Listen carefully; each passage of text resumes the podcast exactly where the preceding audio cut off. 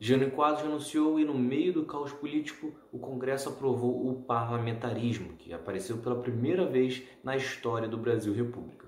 Aceitando essa condição, João Goulart assume a presidência em 7 de setembro de 1961 e ele vai se transformar no primeiro e único a governar tanto no sistema parlamentarista quanto no sistema presidencialista. É Pilatos lá na Bíblia quem nos diz, e também faleceu por ter pescoço o infeliz autor da guilhotina de Paris. João Goulart chega ao poder por ser o vice-presidente, né, e por direito assume quando o presidente renuncia ou sofre impeachment ou morre.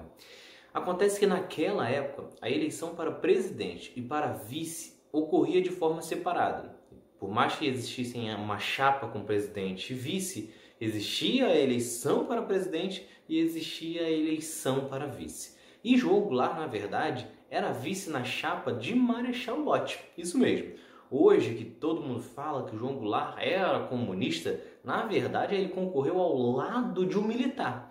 Só que Marechal Lott perdeu para Jânio Quadros e João Goulart venceu a eleição para a vice-presidência.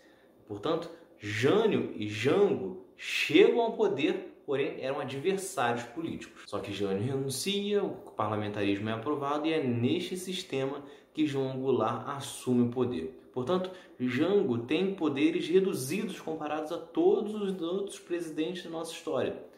Mesmo assim, ele lança um plano com três medidas, com desenvolvimento econômico, controle da inflação e diminuição do déficit público. O país chega a ter um bom desempenho com um crescimento médio de 6%. E aí chega 1963 e João Goulart resolve organizar um plebiscito para que o povo decida se o país deveria ter um sistema parlamentarista, como estava tendo, ou voltava a ter o presidencialista, que ocorria até 1961.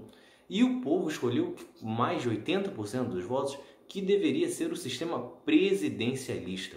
Isso também derruba a tese de que João Goulart não tinha uma aprovação popular. Afinal, o povo escolheu que ele tivesse mais poder pouco menos de um ano antes dele vir sofrer o golpe. Com mais poder, João Goulart coloca em ação a sua ideia de distribuição de renda por meio da reforma de base.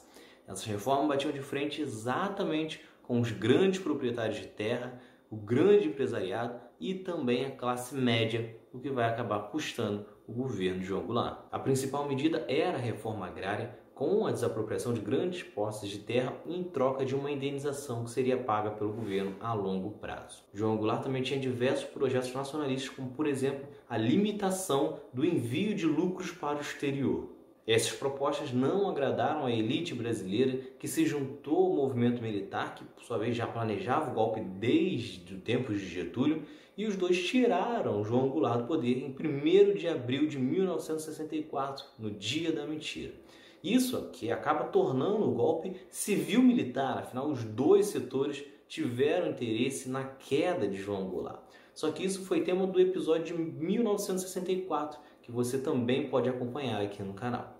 Se vocês gostaram, se inscrevam, ativem as notificações, continue acompanhando, que tem mais outro lado da história por aí. Valeu!